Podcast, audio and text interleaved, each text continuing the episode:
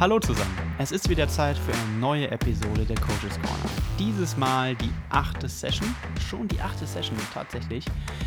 Wie beim letzten Mal schon erwähnt, ist Training Peaks der Presenter der Coaches Corner und wie ihr wisst, nutzen wir bei der Triathlon Crew Training Peaks für eure Trainingspläne und auch bei ProAthletes nutzen wir Training Peaks erfolgreich in der Betreuung unserer Athleten. Training Peaks hat in letzter Zeit nützliche Bausteine, wie, wie zum Beispiel die Notizfunktion hinzugefügt und unter anderem uns versprochen, äh, unter uns gesprochen, dass, es, dass da noch mehr kommt. Ähm, ja, hoffentlich kommt das auch alles so.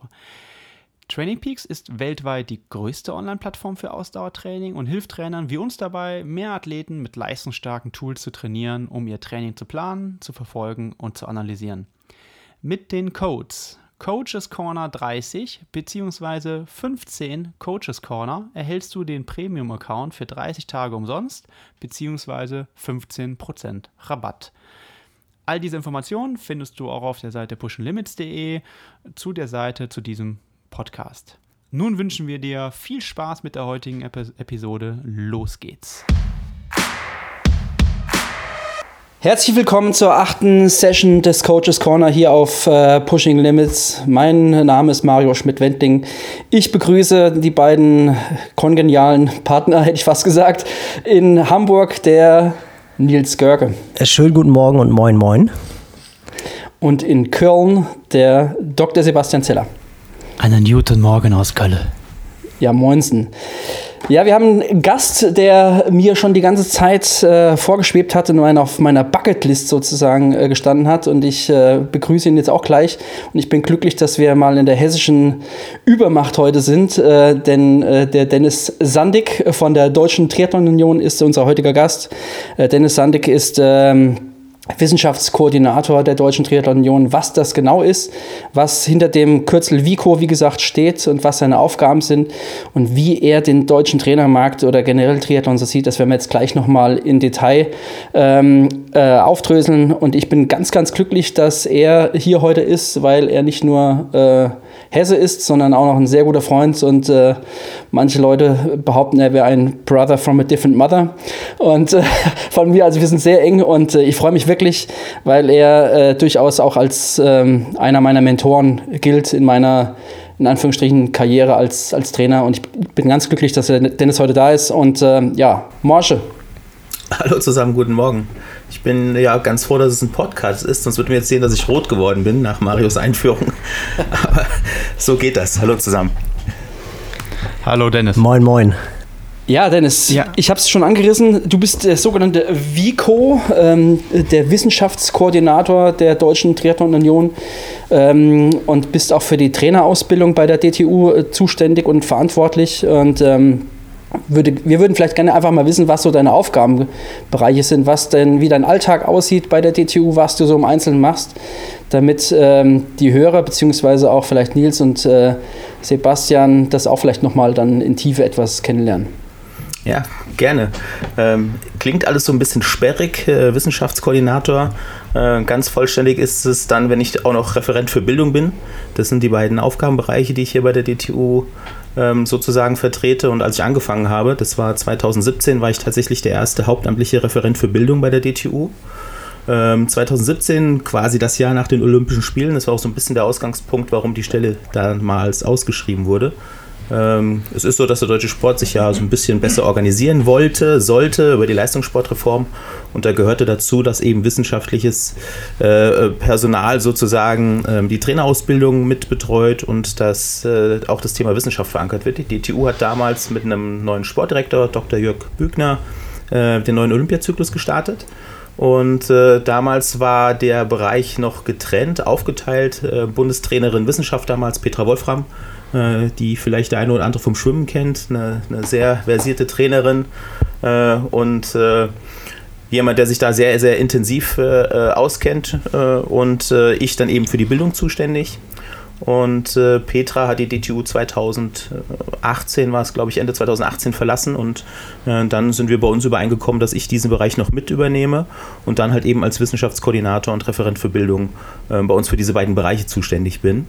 Ähm, macht auch Sinn, weil die Bereiche zusammengehören. Also Trainer sind ja diejenigen, die letztendlich auch von neuem Wissen profitieren sollen. Und die Funktion des Wissenschaftskoordinators, wir sind so ein bisschen die Übersetzer für Wissenschaft zu den Trainern sozusagen. Wir sind aber auch diejenigen, die Projekte anstoßen. Das heißt, auf meinem Schreibtisch ähm, liegen so die wissenschaftlichen Projekte, die wir momentan mit Instituten wie FES und IAT, kommen wir vielleicht später nochmal dazu, was das im Einzelnen sind, aber auch mit Unis ähm, gemeinsam durchführen um eben dann letztendlich, ja, der Sportler ist ja derjenige, der dann im Mittelpunkt steht, äh, am Ende vom Tag über die Trainer den Sportler dann letztendlich das, das, das Neueste an Wissen, an Methoden, an Inhalten zukommen zu lassen. Also du bist derjenige, der die Bundesstützpunkttrainer in Saarbrücken, Potsdam und so weiter mit, äh, mit Wissen füttert und äh, Sorge dafür trägt, dass sie dann immer up-to-date sind. Ja, im Leistungssport ist ja letztendlich Trainerausbildung eine Form von Personalentwicklung. Ähm, deswegen ist bei mir auf dem Schreibtisch auch ähm, beispielsweise äh, die Trainerausbildung sozusagen vom Daniel Unger. Das ist jetzt äh, jemand, der bei uns ja relativ neu ins System mit dazugekommen ist, um das mal zu beschreiben. Daniel hat äh, die Trainer A-Lizenz äh, bei uns gemacht, hat äh, jetzt ein Diplom-Trainerstudium bekommen an der Trainerakademie in Köln.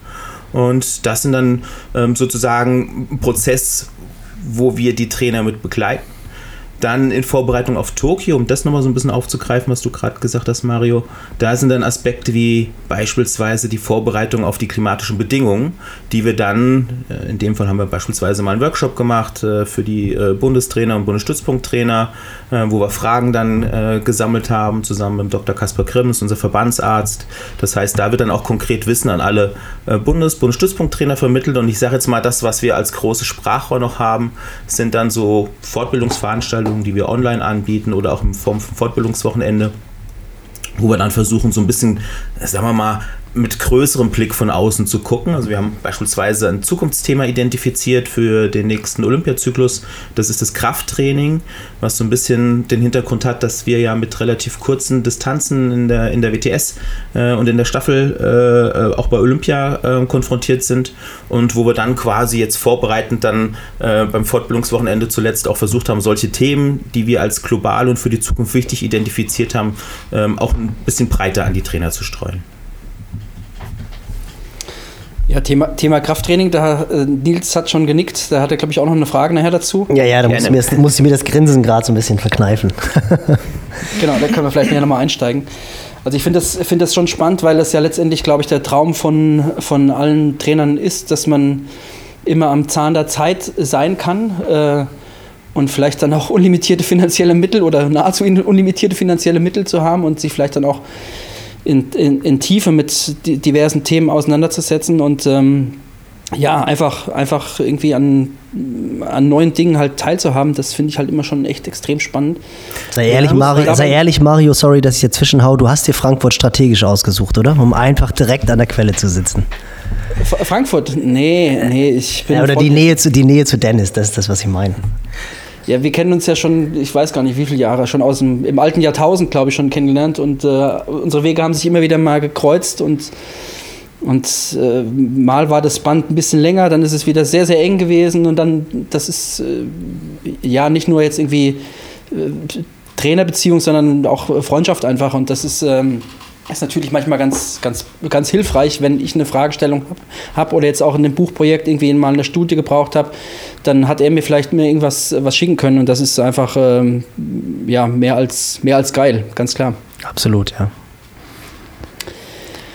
Ja, wollen wir einsteigen mit, der, mit unseren 3x3 Fragen? Ähm, wer will loslegen von uns? Soll ich einsteigen? Ja, komm. Ja, komm, Mario. Ja, okay, würde ich, würde ich auch sagen. Attacke. Ich habe ich hab eine Frage, die natürlich oh, ja, wahrscheinlich alle interessiert, die jetzt da irgendwie im Trainerbusiness tätig sind. Und du, Dennis, in der, in der Funktion als, ähm, ja, als Ausbildungsleiter der, der Trainerausbildung bei der TTU hast natürlich einen guten Überblick. Aber was macht für dich eigentlich einen guten Trainer aus? Was sind so die Kriterien, die Aspekte, die man erfüllen muss? Ich meine, das ja. ist wahrscheinlich ein, ein Mario kommt direkt mit der Keule, mit dem Vorschlaghammer. Ja, ja, ja, ein tagesfüllendes Programm, aber das interessiert mich. Ja, ich muss dazu sagen, das ist tatsächlich eigentlich keine Frage, die ich beantworte, sondern eine Frage, die ich stelle. Und zwar immer zum Start der Trainerausbildung.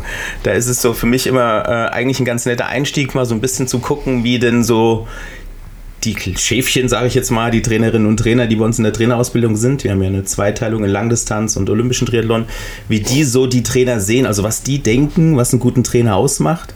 Und das deckt sich schon so mit meinen Vorstellungen auch. Deswegen kann ich, glaube ich, so ein bisschen aus den, aus den äh, ja, Punkten zitieren, die da immer genannt werden. Und da kommen sehr oft oft Punkte wie beispielsweise ähm, Erfahrung, Einfühlungsvermögen, Persönlichkeit, Kommunikation wird immer genannt, äh, Kompetenz, soziale Kompetenz sind Punkte, die immer wieder genannt werden.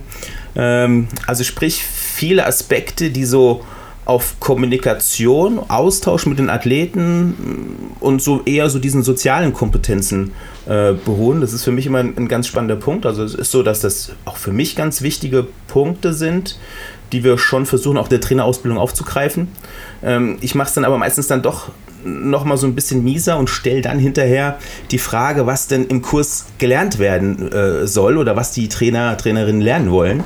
Und das ist immer ganz witzig, weil da häufig dann ganz andere Punkte kommen. Also wenn es dann darum geht, was Trainer lernen wollen, dann kommt häufig Jahresplanung, Trainingswissenschaft, äh, Sportmedizin, Aspekte der Physiologie, neue Trainingsansätze. Also das ist dann sehr fokussiert auf den eigentlichen Trainingsprozess. Und dann äh, stelle ich immer die böse Frage hinterher, naja, wenn ihr jetzt wisst, was einen guten Trainer ausmacht und da viele Punkte sagt, warum zählt ihr denn ganz andere Punkte auf, wenn es darum geht, was ihr denn eigentlich lernen wollt? Ähm, ich sage jetzt mal, am Ende vom Tag, und das ist ja das was tatsächlich den Trainer und die Trainerin heutzutage ausmacht, bist du als Trainer alles. Du bist Mädchen für alles. Also sprich, äh, wenn wir jetzt in den Leistungssport reingehen, dann geht es ja noch bis in Richtung Reiseplanung, Organisation, Physiotherapie, zu welchem Arzt gehst du wann, Kommunikation mit dem Arzt. Wenn wir jetzt in dem Bereich äh, Langdistanz sind, sind es natürlich so ein bisschen unterschiedliche, weil du nicht so diese System- Zwänge hast, wie es jetzt im, im, Leistungssport der Fall ist. Aber auch da kommen ja letztendlich die Sportler, und das wisst ihr wahrscheinlich noch besser als ich, mit allen möglichen Sorgen zu euch. Ähm, und das macht, glaube ich, einen guten Trainer aus, letztendlich das Passende zu finden, was der Sportler braucht. Ich sage immer, das ist so ein bisschen wie so eine Beziehung äh, oder eine Partnerschaft. Am Ende vom Tag musst du als Trainer auch zum Sportler passen und andersrum.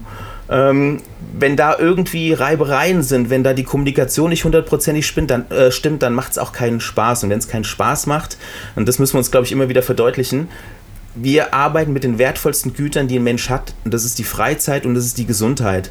Und in dem Bereich muss dann auch vieles stimmen. Und dann ist es nicht entscheidend, ob ich jetzt als Trainer genau weiß, wann, wie, welche CTL, ATL oder sonst was berechnet wird, sondern dann muss ich auch in der Lage sein, äh, den Sportler aufzubauen, wenn es mal nicht so gut gelaufen ist.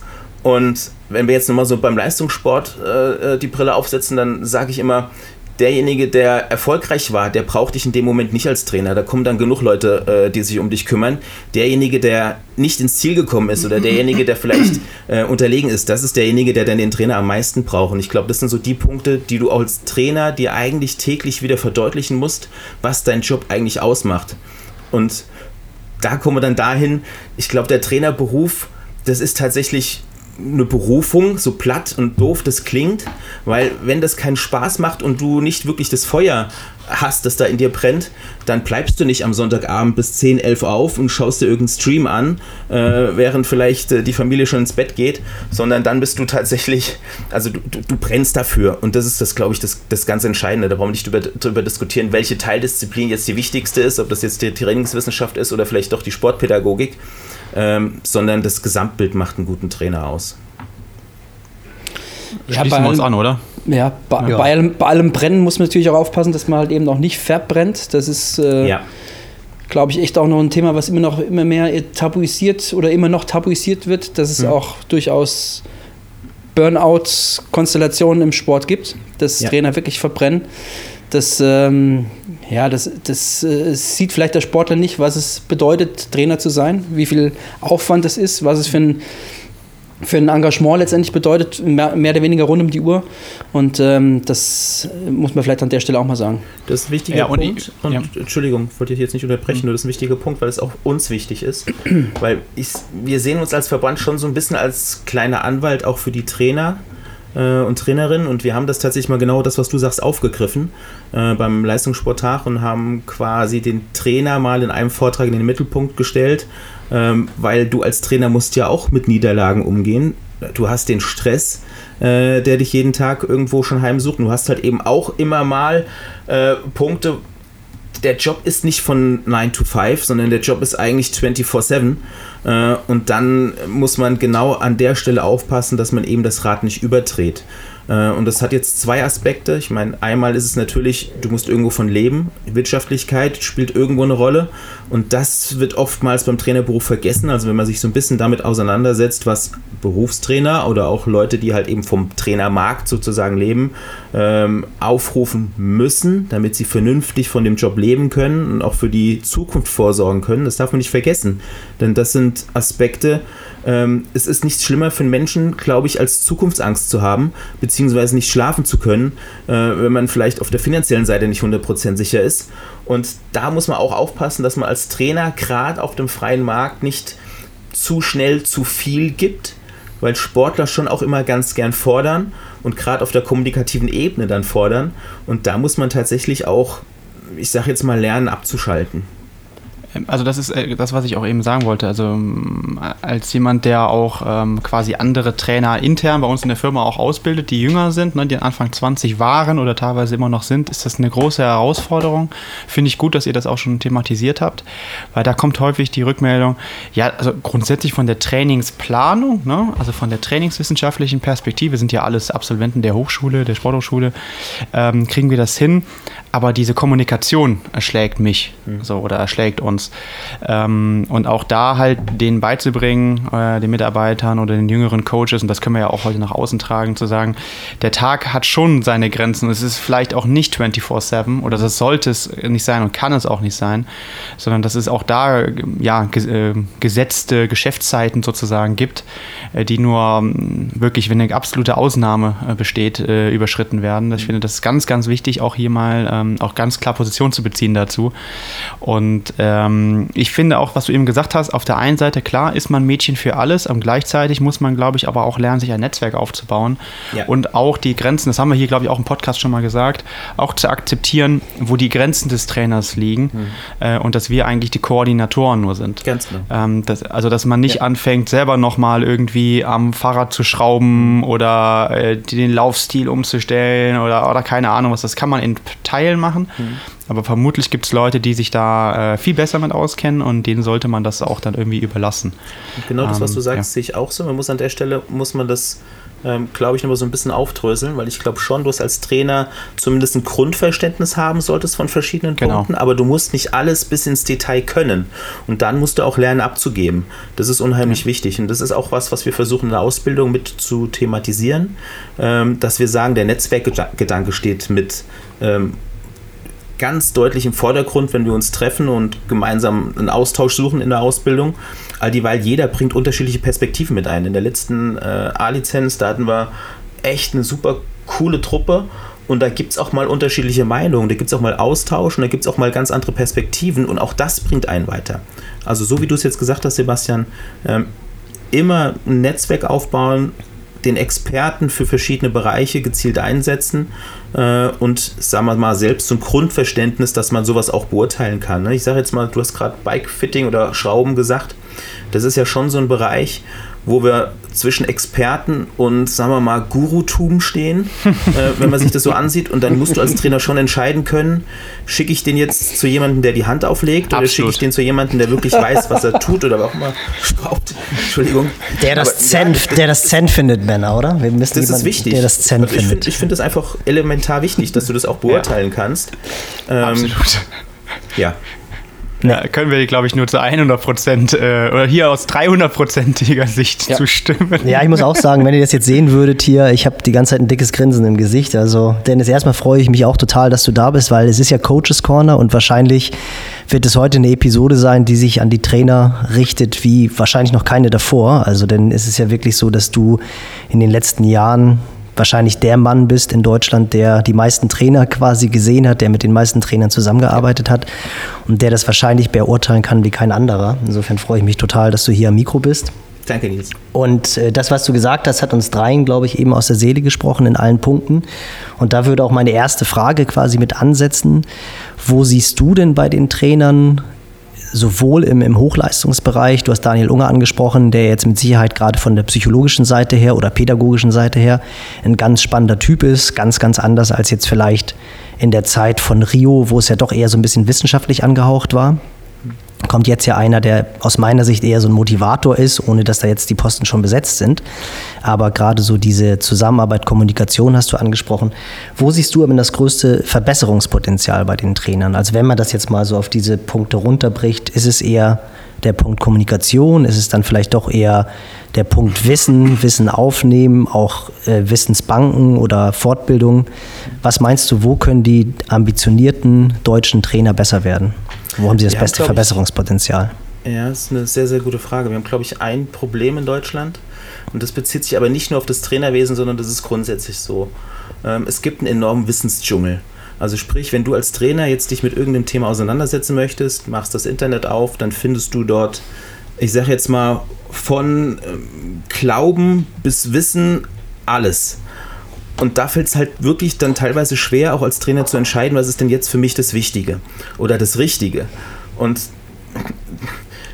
an der Stelle haben wir auch versucht, tatsächlich mal so ein bisschen tätig zu werden und für die Trainer quasi so eine Art Suchbrille aufzusetzen, äh, weil dieses, ich muss ganz ehrlich sagen, dieses Facebook-Wissen und dieses YouTube-Wissen und diese Kommentare, die man da teilweise äh, sieht, das tut mir dann in der Seele weh, weil ich dann immer wieder also man, man, man, liest ja auch immer mal so ein bisschen quer und man, man sieht dann, wie Sportler und Trainer sich da teilweise austauschen und man denkt, in was für einer Welt leben denn die Leute? Das hat jetzt aber gerade mit, mit empirischem Wissen nicht mehr wirklich viel zu tun, was da zusammengeschwurbelt wird.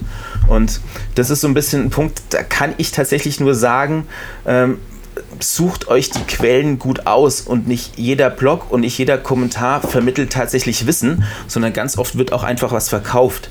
Und da muss man einfach aufpassen. Das ist die eine Seite. Die andere Seite, ähm, wir nehmen vielleicht gerade nochmal das Beispiel Daniel, weil das ist für mich ein sehr, sehr gutes Beispiel. Der Daniel ist ein Athlet, hat die Erfahrung als Athlet, die er mit reinbringt und hat als Athlet auch beispielsweise zum Höhentraining einfach Erfahrung gesammelt, tut das jetzt meinem Körper gut oder vielleicht eher nicht.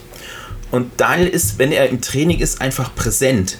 Und da geht es jetzt nicht um Motivation und Coaching, sondern der ist 100% da. Das heißt, der guckt zum Becken, guckt zu den Leuten, ist präsent. Und wenn ich dann auf der anderen Seite Trainer sehe, die quasi während dem äh, Schwimmtraining fünf Facebook-Posts absetzen, dann ist er nicht 100% da, dann ist er kein Trainer. Das ist für mich das ist für mich nicht, ich brenne für den Sport, sondern das ist für mich, ich versuche hier irgendwie Geld zu verdienen und mich selbst zu vermarkten. Also diese Coaching-Seite, diese Kommunikationsseite, die halte ich für unglaublich wichtig. Und wenn wir jetzt mal auf diese Ebene gehen, wie bringen wir die verschiedenen Punkte zusammen? Ähm, beispielsweise äh, ist jetzt Coaching wichtiger, ist Training wichtiger? Das kommt auf den Athleten drauf an. Also einer meiner wichtigsten Sprüche in der Trainerausbildung ist immer, kommt drauf an, äh, weil es tatsächlich, es gibt Athleten, denen musst du auch mal den Powermeter wegnehmen oder zukleben, weil die sich so limitieren, wenn sie die ganze Zeit nur auf äh, die Daten starren, dass das Training viel zu kurz kommt oder viel zu kurz greift, der Begriff. Und auf der anderen Seite gibt es dann Leute, ähm, denen du halt wirklich sagen musst, naja gut, also die Pizza jetzt so direkt vom Training war vielleicht nicht so gut, ähm, wo man dann tatsächlich von der ganz anderen Seite wieder an den Sportler rankommen muss. Und, aber das macht letztendlich den Trainer wieder aus, dass du auch in der Lage bist, äh, sagen wir mal, Nils, wenn ich jetzt dich als, als Fragenden mal nehme, du musst entscheiden, was braucht jetzt mein Sportler an dieser Stelle und wie mache ich den besser. Und dann den richtigen Weg zu finden das macht dann tatsächlich den guten Trainer aus, der nämlich dann die Entscheidung trifft, bei dir gucke ich jetzt auf die Zahlen und wir versuchen jetzt mal richtig Gas zu geben und bei dir lege ich vielleicht mal die Handbremse ein und sage, jetzt machen wir mal ein bisschen ruhiger und beim nächsten legst du einfach mal die Hand auf die Schulter und sagst, Freund der Nacht, wird schon irgendwie. Also hast du schon ein bisschen das Gefühl, dass die Trainer jetzt äh, zur Zeit ganz stark entweder in die eine Richtung oder in die andere Richtung gehen?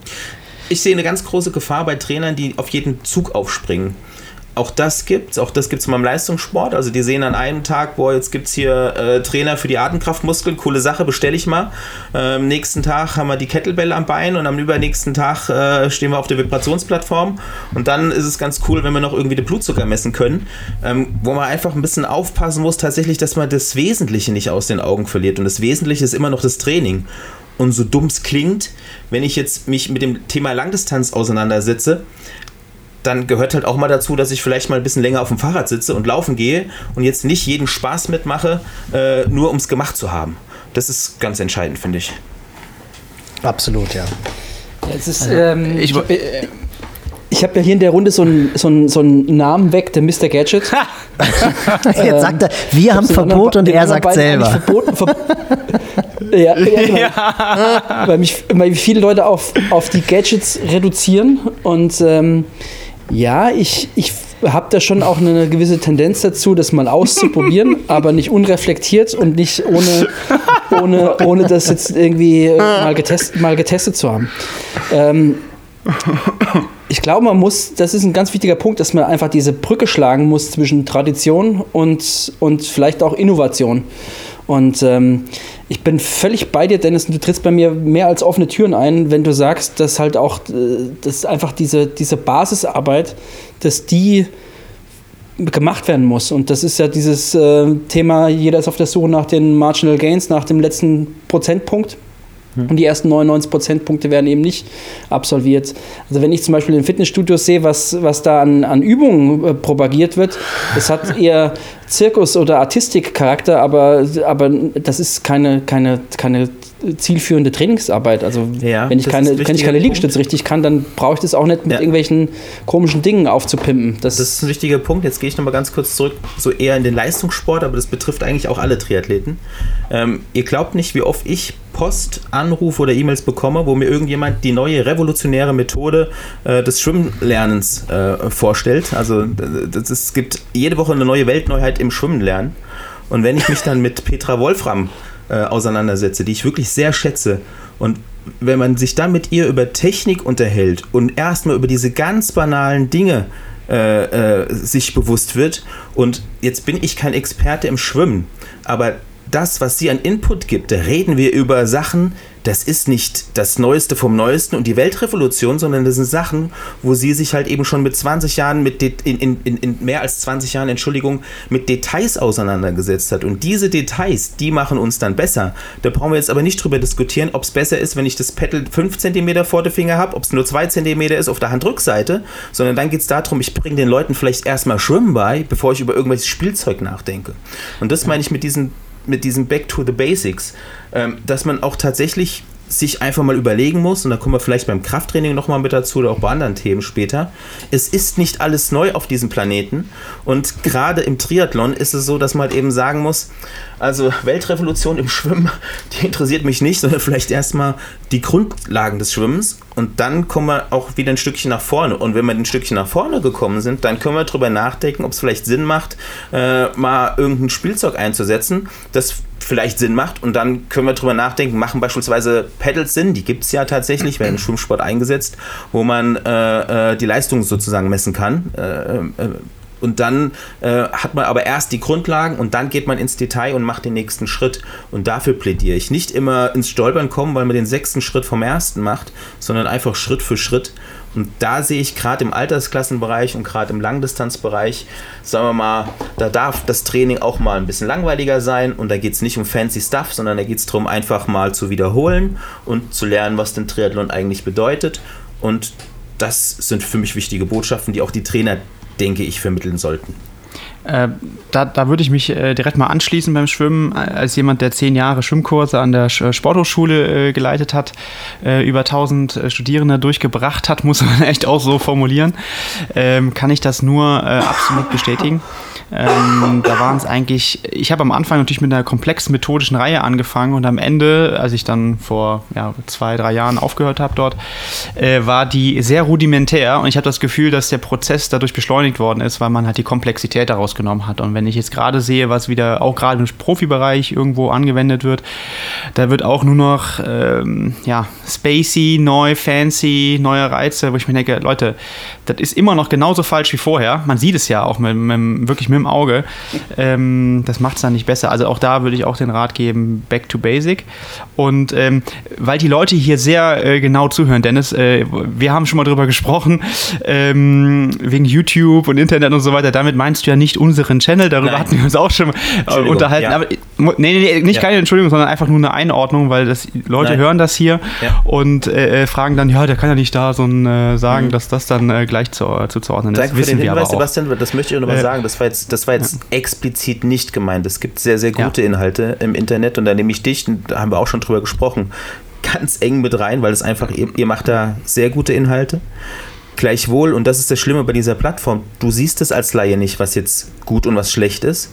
Und dann gibt es ja. halt eben Leute, die sich ganz gut verkaufen. Ich möchte jetzt da gar keinen Namen nennen, weil darum geht es jetzt nicht. Aber ich, ich, ich denke jetzt einfach, ähm, mit Vorsicht rangehen und halt eben auch schauen, was angeboten wird. Und ich sage jetzt mal, wenn da jemand wirklich sehr gute Inhalte äh, äh, mitgibt, dann sind Podcasts, dann sind Videos ja sehr, sehr gute Medien, um was zu transportieren. Das ist ja, wir machen uns ja auch Gedanken drüber, wie kriegen wir denn wichtige Informationen an Trainer. Und dann hm. gibt es äh, äh, eine Runde der Wissenschaftskoordinatoren, wo wir in verschiedenen Spitzenverbänden auch zusammensetzen und äh, man sich darüber äh, verständigt, was, was sind denn Möglichkeiten, um Wissen an Trainer weiterzugeben. Und das sind Dazu Podcasts. kommen wir gleich. Entschuldigung? Dazu kommen wir gleich. Also, Entschuldigung, aber diese Podcasts, das wollte ich jetzt sagen, sind ja. Punkte, die wir diskutieren. Und ja. da gute Arbeit ist gute Arbeit, das muss man auch loben und das mache ich sehr gerne äh, äh, äh bei euch, aber es gibt halt eben auch leider Mist. Ja, also wie gesagt, ich wollte das jetzt hier nur nochmal einordnen und auch zu der Belastungsverträglichkeit, was du eben gesagt hast, also dass es auf der Langdistanz auch mal dazu gehört, länger mal irgendwo drauf zu sitzen. Ich glaube, da hat man auch in Daytona gesehen, dass das jetzt äh, nicht verkehrt ist, wenn man mal längere Zeit auf dem Fahrrad gesessen hat ähm, und ähm, ja, den Körper auch daran gewöhnt hat und dass es dann nicht immer nur darum geht, irgendwie auch da die neuesten Sachen äh, zu trainieren. Weil ich glaube, das war die übrigens, äh, das vielleicht mal so als kleiner Nebensatz hier, äh, die größte Herausforderung, worum sich wahrscheinlich am wenigsten Leute Gedanken gemacht haben, war nämlich 80 Kilometer stabil im ungefähr Sweet Spot Bereich Leistung zu erzeugen. Ähm, und das hat man dann leider auch äh, hier und da gesehen. Jetzt aber zu meiner eigentlichen Frage, weil ich bin jetzt glaube ich dran. Ähm, das hast du gerade schon ein bisschen angedeutet. Ich habe so ein bisschen ein Spannungsfeld äh, Verband äh, genannt. Äh, wie modern muss und kann ein Verband in seinen Strukturen sein? Und jetzt in deinem Sinne in der Trainerausbildung, weil die Trainerausbildung, die wir kennen und auch die Leute, die hier zuhören, ist ja meistens, ähm, man hat irgendwie so Fortbildungswochenenden, ne? Ähm, und da geht man dann hin und taucht sich aus. Und, und wir denken ja auch immer, dass dann so zum Beispiel die, die Kaffeepause dann auch echt immer so sehr zielführend ist. Und deswegen würde ich sowas auch nie äh, ausschließen, weil der persönliche Kontakt ähm, ja total wertvoll ist. Aber wie, wie siehst du dieses Spannungsfeld? Also, du hast es gerade angedeutet. Was äh, seht ihr da in der Zukunft, was das ganze Thema ja, angeht, in der also Trainerausbildung? den Verbänden haftet ja immer so ein bisschen der Nimbus an, dass wir, sagen wir mal, eher so ein bisschen schwerfälliger sind, hat unser ehemaliger Bundestrainer, glaube ich, auch mal in, in irgendeinem Interview gesagt, also dass alles ein bisschen langsamer ist und schwieriger ist. Ähm, das mag sein. Ähm, es ist so, wir sind als Verband, das ist auch, glaube ich, kein Geheimnis, äh, zu 90 Prozent bundesgefördert. Da gibt es natürlich dann Institutionen, die mitreden. Das ist das Bundesinnenministerium, es gibt das äh, Bundesverwaltungsamt, das äh, äh, quasi auch prüft, wie die Mittel eingesetzt werden. Das heißt, ich kann jetzt nicht mit Geld machen, was ich möchte, sondern das muss natürlich zweckgebunden eingesetzt werden. Ähm, auf der anderen Seite gibt es dann Leute, die denken, wir sind jetzt irgendwie komplett verschlafen hinterm letzten Planeten äh, ganz außen am Universum. Das ist nicht der Fall.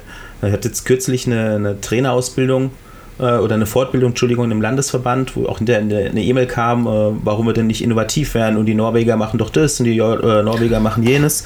Ähm, kam eine etwas, etwas längere E-Mail wo ich dann auch sagen muss, also es ist jetzt nicht so, dass wir vollkommen blind sind und nicht sehen, was die machen.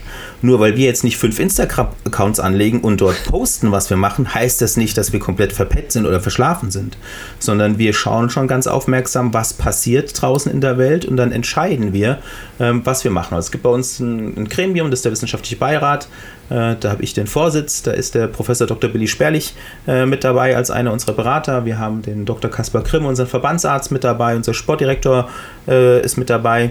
der Bundestrainer Elite Bar mit dabei, der ist jetzt nicht mehr mit dabei, und der Torben Hoffmeister vom IAT ist mit dabei und ein Kollege vom FES. Ich hoffe, ich habe jetzt keinen vergessen.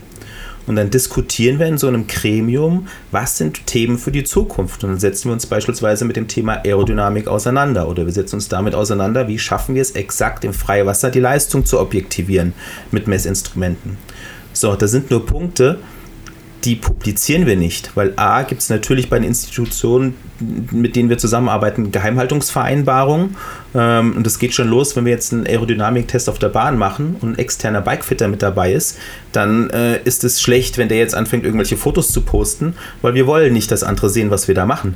Beziehungsweise, ähm, wenn die Kollegen vom FES dort im Einsatz sind, dann machen die ja nicht nur mit uns Aerodynamikarbeit, sondern auch mit den Verfolgern auf der Bahn beispielsweise oder mit den Sprintern und die wollen auch nicht, dass die andere Nation was wir da äh, sehen, was wir machen. Machen übrigens die Engländer auch keinen Instagram-Post, ne? Ja, richtig. Also im, im ja, Bahnradsport. Genau. Das würde ich auch ganz kurz mal, wenn ich da einhaken darf. Ja. Finde ich total wichtig, weil ich auch mittlerweile das Gefühl habe, äh, das ist wie bei auf Strava, if it's not on Strava, it didn't happen. Mhm. Äh, das ist genau das gleiche in dem Themenfeld, was du gerade beschreibst. Ja. Und das finde ich auch ex also finde ich auch mm, auffällig und auch ein mm, bisschen, also es macht mir auch nachdenklich mhm. tatsächlich, weil ich denke, es kann nicht sein, dass gute Arbeit jetzt nur noch über gute Öffentlichkeitsarbeit, äh, ähm, ja, wie soll man sagen, äh, eingeschätzt wird oder, oder ja. gefördert wird. Ja. Das, das ist genau der Punkt. Und deswegen, also wir machen recht viel, wir machen auch spannende Geschichten. Ich glaube, eine Sache, die, die kann ich mal vielleicht kurz erzählen. Äh, zum Thema Hitzevorbereitung gab es einen Workshop für die Wissenschaftskoordinatoren aller Spitzenverbände und da waren drei Gäste da und die Gäste kannte ich jetzt vorher nicht. Mal so Vorstellungsrunde, jeder sagt so, was einen bewegt. Mein Name ist Dennis Sandig, Triathlon, so und so Hitze. Neben mir kam dann der Kollege vom Ringen, dann die Kollegin äh, von einer anderen Sportart und dann kam einer, äh, der äh, war Kommandant beim Kommando Spezialkräfte ähm, und äh, das war so okay.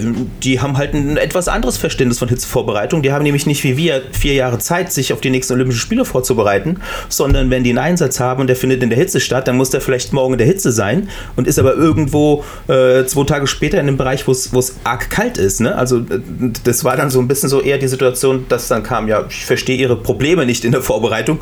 Unsere Zeit ist kürzer. Äh, dann war noch eine, eine, Ärztin da, die im Bereich der Weltraumforschung arbeitet. Da ist es noch etwas kälter, wenn es jetzt in den Bereich geht. Und äh, da ging es dann auch beispielsweise darum, um Materialien und Techniken, die letztendlich da sind.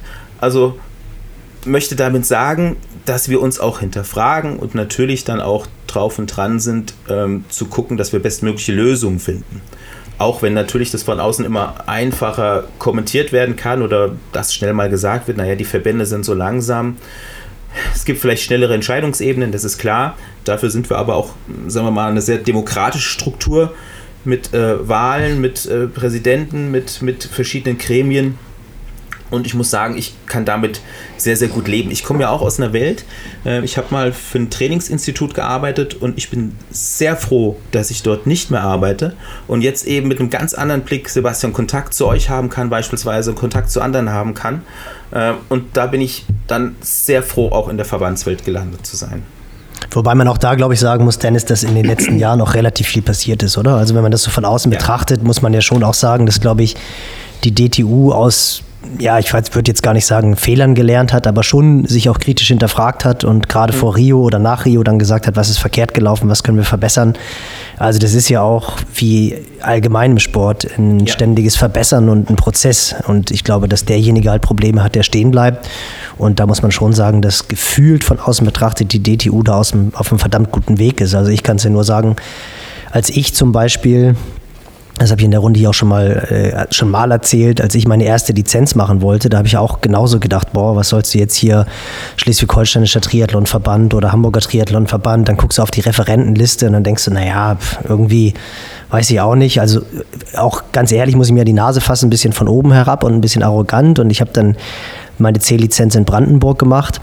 Und das war schon, also da waren Referenten, da habe ich schon verdammt viel mitgenommen. Und äh, letztendlich, auch das ist, was Sebastian eben gesagt hat, letztendlich machen es auch immer die Kaffeepausen. Also die Referenten sind der eine Part, die Teilnehmer der andere Part. Und letztendlich nimmt man ja immer was mit, aber auch da muss man sehen, auch wenn man sich jetzt die Referentenlisten der aktuellen Fortbildung, B-Lizenz, A-Lizenz anguckt, das ist ja schon das Who is Who der, der, Trainingswissenschaften und Trainer und auch ein Billy Sperlich, wenn jetzt viele wahrscheinlich nicht kennen, Uni Würzburg, einer, ich glaube, er war sogar jüngster Professor der Sportwissenschaften in Deutschland, absolute Koryphäe, was Höhentraining anbelangt. Also da arbeitet man ja einfach auch mittlerweile mit wirklich guten Leuten zusammen. Hm. Ja, muss man natürlich auch sagen, das sind natürlich Wege, ne? Und die Wege, die haben auch schon vor langer Zeit angefangen. Wenn ich jetzt sehe, was ein Matthias Zöll für ein Engagement äh, seit Jahren zeigt, um die DTU jetzt in, in verschiedenen Bereichen äh, zu entwickeln, äh, auch unser Sportdirektor, das ist einfach, es ist immer, Erfolg ist immer Teamarbeit und das betrifft alle Bereiche, vollkommen egal, ob es um Trainerausbildung, ob es um Sponsoren geht oder um Veranstaltungen, wo wir ja auch ein bisschen aktiver geworden sind als, als DTU. Ähm, das ist einfach ein unglaublich gutes Team, das wir momentan haben. Und ich glaube, das ist auch ein ganz entscheidender Erfolgsfaktor, nämlich, dass die Arbeit Spaß macht. Und wenn die Arbeit Spaß macht und das Team Spaß macht, dann gibst du natürlich auch Vollgas. Und ich habe das Gefühl, dass genau das so ein, so, ein, so ein Modus geworden ist bei uns bei der DTU, wo wir uns einfach auch gegenseitig helfen, motivieren und unterstützen. Da ja. würde ich, würd ich auf jeden Fall unterschreiben als. Äh Cheftrainer Paratriathlon in in dem einen Jahr, habe ich das in Ansätzen mitbekommen, was Vereinsarbeit letztendlich auch äh, Verbandsarbeit Entschuldigung, bedeutet. Ähm, Klar ist natürlich immer so ein bisschen die, ich nenne es mal in Anführungsstrichen, die Bürokratiehürde, die ist da, aber das ist ja auch vollkommen richtig, hast du ja auch schon angesprochen, dass da Steuergelder aufgewendet äh, werden und dass man damit natürlich auch sensibel umgeht, ist mehr als richtig. Ähm, und äh, also diese, dieses äh, Dogma oder dieses Vorurteil, dass ein Verband langsam arbeiten würde, das äh, habe ich in der Form jetzt nicht äh, kennengelernt. Also da muss ich schon ganz, ganz klar sagen, dass, äh, dass es da Leute gibt, die auch wollen und mit Sicherheit, äh, und das ist jetzt vielleicht ein bisschen Honig ums Maul geschmiere, ist es auch dein Verdienst, also ganz klar. Ich meine, letztendlich habe ich mich jahrelang immer dagegen gesträubt, eine, eine Fortbildung bei der DTU äh, zu, zu besuchen. Nicht, weil ich jetzt irgendwie äh, das irgendwie von oben herab nicht machen wollte, sondern ich glaube, mit dir kam dann ganz, ganz frischer Wind rein und auch äh, du hast äh, ganz anderen ja, ganz andere Möglichkeit, Dozenten dafür zu gewinnen und das hast du umgesetzt. Und äh, was Nils gesagt hat, dem schließe ich mich an. Wenn du guckst, wer da referiert, also das sind jetzt alles keine, keine No-Names und äh, da kann jeder echt äh, sich äh, die Finger danach ablecken, ähm, da in so einer Ausbildung mal äh, zu sitzen und das mal zu genießen. Das ist wirklich qualitativ auf höchstem Niveau und ähm, an der Stelle auch mal eine, ein Plädoyer für, für, die, für, für die Trainerausbildung bei der DTU. Ja, danke dafür. Das ist natürlich aber auch so, dass ich sagen muss, Trainer sind halt auch das wichtigste Aushängeschild einer Sportart. Ne? Ich meine, das ist der erste Kontakt für viele Menschen, Menschen in, in den Sport, äh, wenn wir jetzt über äh, Breitensport und Einstieg sprechen. Und auf der anderen Seite, ohne Spitzentrainer erzielt es auch keine Höchstleistung. Also sprich, ähm, das ist als Verband einfach wichtig, sich in dem Bereich auch äh, äh entsprechend gut aufzustellen. Ja, ich würde mal mit meiner zweiten Frage mal vielleicht direkt nachschießen, die auch schon in die Richtung äh, abzielt, beziehungsweise du hast sie eigentlich auch schon fast beantwortet. Ähm, und zwar, wie siehst du so die Entwicklung im, im, im Trainerwesen? Du, Nils hat es gesagt, du hast einen guten Überblick, ähm, du siehst viel, du, du, bist in diversen Facebook-Gruppen auch unterwegs, ähm, wo, wo, man das, wo man dann auch so ein bisschen was mitbekommen kann. Äh, Stichwort gefährliches Halbwissen äh, versus äh, Qualifikation. Da tun sich ja doch ziemlich große Lücken auf. Wie, wie, siehst du die Entwicklung der letzten, sagen wir mal, fünf bis zehn Jahre im Triathlon? Triathlon ist natürlich eine Sportart, die in den letzten Jahren unheimlich Zulauf bekommen hat, muss man ganz klar sagen. Also sprich, wenn du jetzt die Erfolge ansiehst, deutsche Triathleten, insbesondere auf der Langdistanz in den letzten Jahren, dann hat das eine enorme Zugkraft enorme Zugkraft führt dazu, dass natürlich die Nachfrage steigt. Das sieht man äh, an den Veranstaltungen, an den Teilnehmerinnen und Teilnehmern, die dort mitmachen. Und das sieht man auch, ähm, sagen wir mal, auf dem Trainermarkt. Weil es einfach, sagen wir mal, schon ein breiteres Verständnis oder die Idee davon gibt, ach guck mal da, in der Sportart könnte ich als Trainer ja vielleicht Geld verdienen. Und das ist für mich mit der ausschlaggebende Punkt gewesen, dass ich gesagt habe, wir müssen uns was überlegen, ähm, wie wir es schaffen, den Triathletinnen und Triathleten auch zu zeigen, dass ähm, die Trainerinnen und Trainer eine gewisse Qualifikation haben. Weil wenn ich im Internet sehe, dass es Leute gibt, die sagen, ähm, ich bin Triathlon-Trainer, meine Qualifikation ist, ich habe mal ein bisschen Triathlon gemacht und bin Ingenieur, also kann ich gut Zahlen lesen, schickt mir eure SRM-Daten, äh, dann muss ich sagen, dann ist das nicht das Verständnis von Trainer und Triathlon, das ich habe. Und ähm, da, da, könnte ich, ich könnte euch jetzt Beispiele aufzählen ohne Ende, wo Leute extrem viel Geld dafür verlangen, dass sie keine Qualifikation haben. Also sprich mit einer abgelaufenen Trainer C-Lizenz werben oder oder oder. Ähm, und mein Verständnis ist, dass dort ein gewisses Qualitätsniveau vorhanden sein muss, weil der Sportler hat einfach das Recht drauf, wenn er Geld bezahlt für eine Leistung, auch eine entsprechende Rückleistung zu bekommen. Und diese Rückleistung, ähm, ich brauche euch nichts da, dazu sagen, aber das, was ein Triathlon-Trainer ausmacht, was auch, äh, sagen wir mal, das Wissen da letztendlich hinten dran ausmacht, das lernst du nicht in zwei Minuten, ich äh, beschäftige mich mal ein bisschen mit Triathlon, sondern das ist schon ein bisschen, bisschen mehr. Und das war für mich tatsächlich der ausschlaggebende Punkt zu sagen, wir müssen als DTU dort eine Qualitätsoffensive fahren, wir müssen den Trainern ermöglichen, nach außen zu zeigen, dass sie eine Qualifikation haben, äh, damit letztendlich auch der Sportler das einfach sieht. Woher soll der beurteilen, ob, ähm, ich sage jetzt nochmal das böse Wort, Sebastian, das hat nichts mit dir zu tun, ob jetzt ein Trainer auf der YouTube-Universität studiert hat und quasi einfach sich drei Videos angeguckt hat oder ob der tatsächlich ähm, wirklich eine Qualifikation durchlaufen hat. Und bei der Qualifikation äh, und beim Angebot, das ist ja auch so, dass mittlerweile kommerzielle Anbieter ich sage es jetzt mal ein bisschen flapsig, Trainerlizenzen verkaufen.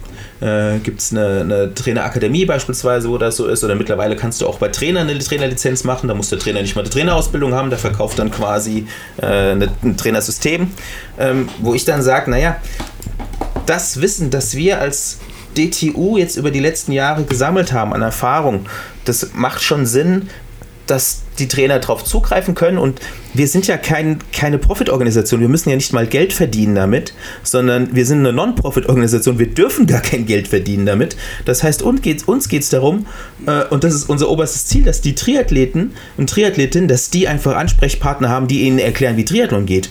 Und nicht die, die Leute kaputt machen.